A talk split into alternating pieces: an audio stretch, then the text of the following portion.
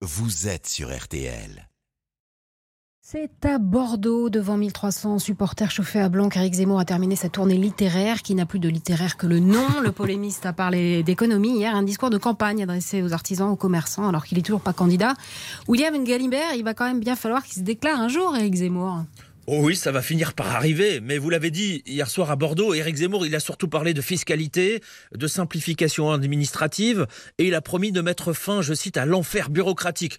Donc bon, ça fait longtemps que cette tournée littéraire est devenue un prétexte pour faire de la pure politique. Le défi, là, pour ses équipes, c'est de maintenir l'attention sur lui. Alors maintenant, la promo de son bouquin, s'est terminée, nous disent ses proches. Un premier meeting de campagne est prévu en décembre, d'après son entourage, peut-être le 5 décembre, peut-être au Zénith de Paris. Ça serait faire une queue de poisson aux républicains qui auront désigné leur champion la veille. Sa déclaration officielle de candidature aurait lieu un peu avant ce premier meeting, mais on ne sait ni où ni comment.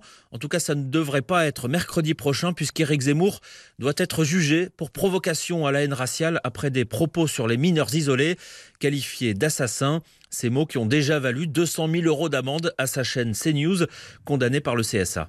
Merci William Galibert du service politique de RTL. Édouard Philippe, de quoi Éric Zemmour est-il le nom?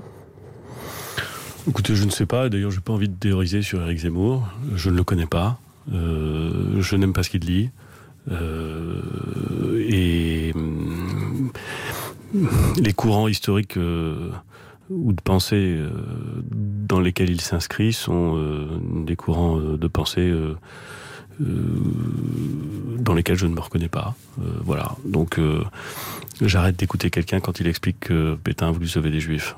Euh, j'arrête d'écouter quelqu'un quand il laisse à penser que le général de Gaulle aurait pu s'inscrire dans la même logique que euh, Pétain. Voilà, j'ai pas d'autre chose à dire.